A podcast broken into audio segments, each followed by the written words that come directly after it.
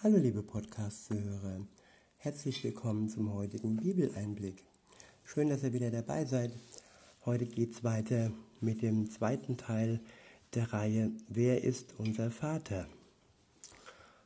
Und weiter geht's im Johannesevangelium Kapitel 8 ab dem Vers 48. Der Abschnitt ist überschrieben mit Ich bin, der ich bin. Ab Vers 48 heißt es, ich äh, lese übrigens wieder aus der Übersetzung das Buch von Roland Werner. Ab Vers 48 heißt es, da sagten die Judäer zu ihm, also haben wir doch recht, dass du nichts anderes als ein ungläubiger Samaritaner bist und einen Dämon in dir trägst. Boah, was für eine Anschuldigung. Der Sohn Gottes, Jesus, wird als ungläubiger Samaritaner äh, mit einem Dämon in sich drin äh, betitelt und ja, schlimmer und ähm, gotteslästeriger kann man sich eigentlich nicht ausdrücken. Und ja, so werden auch heute Menschen diffamiert, die sich zu Jesus bekennen Sie werden als Spinne, als Verrückte dargestellt. Und ja, insofern ist das keine leichte Sache gewesen für Jesus damals. Weiter geht's im nächsten Vers. Da antwortet dann Jesus, er sagt, ich bin von keinem Dämon bestimmt, sondern mein Leben macht meinem Vater Ehre. Aber ihr weigert euch, mir Ehre zu erweisen. Doch ich suche nicht meine eigene Ehre, letztendlich ist es Gott selbst, der dieses Ziel hat und der alles beurteilt. Es sind viele Menschen unterwegs, die nach Ehre geifern und die ähm, ja, gut dastehen wollen, die Geld verdienen wollen, vielleicht sogar mit ihrer Botschaft. Aber Jesus sagte damals schon, er ist nicht hier, um weltliche Ehre zu bekommen, sondern es geht einzig und allein um die Ehre Gottes. Letztlich ist es Gott selbst, heißt es weiter, der dieses Ziel hat und der alles beurteilt. Feierlich versichert, versichere ich euch, sagte dann Jesus, wenn jemand meine Aussagen in sich bewahrt und in die Tat umsetzt, der wird den Tod bis in alle Ewigkeit nicht zu Gesicht bekommen. Ich wiederhole, wenn jemand meine Aussagen in sich bewahrt und in die Tat umsetzt, der wird den Tod bis in alle Ewigkeit nicht zu Gesicht zu bekommen. In sich bewahren heißt, dass das Wort Gottes nicht verfälscht wird, dass man nicht äh, manipuliert wird und sagt, ja, das war damals so, das muss heute nicht mehr so sein, das muss man heute anders sehen. Aber es geht darum, dass wir das Wort Gottes bewahren, dass wir es ernst nehmen. Und das ist der erste Schritt. Und der zweite Schritt ist es dann, es in die Tat umzusetzen. Nicht nur Menschen des Wortes zu sein, sondern auch Menschen der Tat. Und bei allem hilft uns Gott, bei allem können wir nicht auf unsere eigenen Kräfte und Fähigkeiten alleine bauen, denn diese Fähigkeiten konnte Jesus auch nur mit einer ganz engen Verbindung mit seinem Vater haben.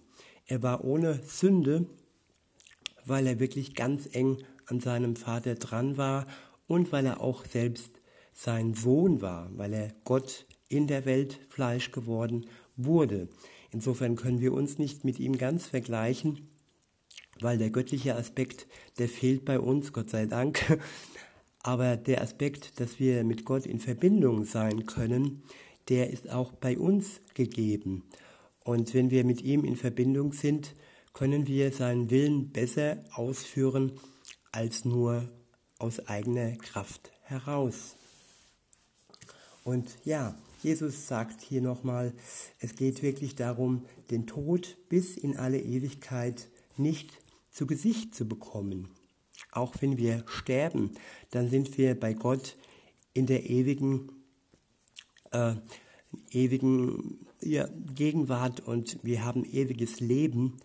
Und der Tod ist nicht ähm, der Sieg über uns, sondern Jesus hat den Tod besiegt. Und durch ihn können wir auch den Tod besiegen. So, weiter geht's im nächsten Vers.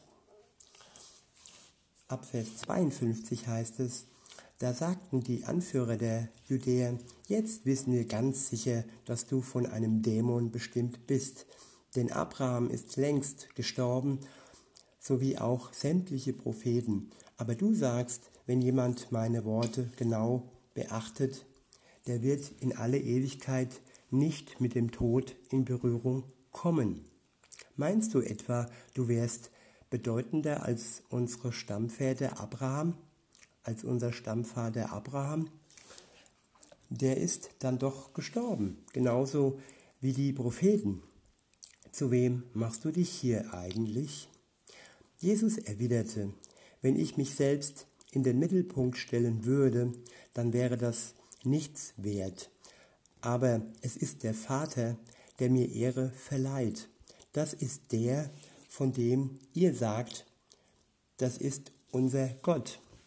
Aber in Wirklichkeit kennt ihr ihn überhaupt nicht richtig. Doch ich kenne ihn. Wenn ich sagen würde, dass ich ihn nicht kenne, dann wäre ich ein Lügner, genauso wie ihr. Nun aber ist es so, ich kenne ihn und beachte seine Worte ganz genau. Und das ist auch das Entscheidende im Leben, dass wir Gott, den Vater, immer mehr und mehr kennenlernen. Auch durch Jesus, durch das Abbild des Vaters. Das ist Jesus gewesen hier auf Erden. Er kam von ihm und er war sein Sohn. Und wenn wir Jesus studieren, dann studieren wir auch den Vater, weil beide eins sind. Weiter geht's. Nun aber ist es so, ich kenne ihn und beachte sein Wort ganz genau. Euer Vater Abraham war überglücklich, als er von Gott erfuhr, dass er den Tag meines Kommens sehen sollte. Und es war so, er konnte ihn sehen und wurde von Freude erfüllt. Da sagten die Judäer zu ihm, du bist ja noch nicht einmal 50 Jahre alt und hast Abraham zu Gesicht bekommen? Jesus antwortete ihnen, ich versichere euch, schon bevor Abraham geboren wurde, bin ich. Ja, Gott und auch Jesus, weil Jesus Gottes Sohn ist, war von Anfang an der Zeit äh, existent. Er ist der Schöpfer der Welt und er war auch schon vor Abraham existent. Und ja, als sie dann diese Worte hörte, hörten, dann steht es dann in Vers 59, da hoben sie Steine auf, um ihn zu steinigen. Aber Jesus verließ unbemerkt das Tempelgelände. Der nächste Abschnitt ist überschrieben mit blind oder sehend. Beziehungsweise, das ist dann schon das nächste Kapitel. Und ja, insofern wollen wir es mal bei diesem achten Kapitel belassen und einfach nochmal in uns gehen und uns fragen, ja, ob wir den Vater kennen oder ob wir wirklich äh, bereit dazu sind, ihn kennenzulernen.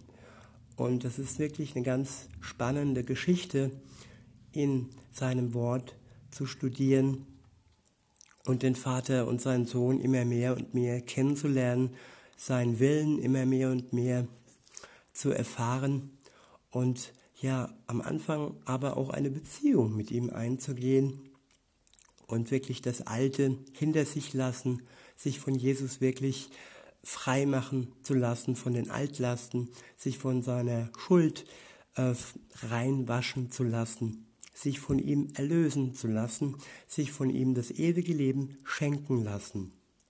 Das ist ein Angebot für dich und für jeden Menschen auf der Erde.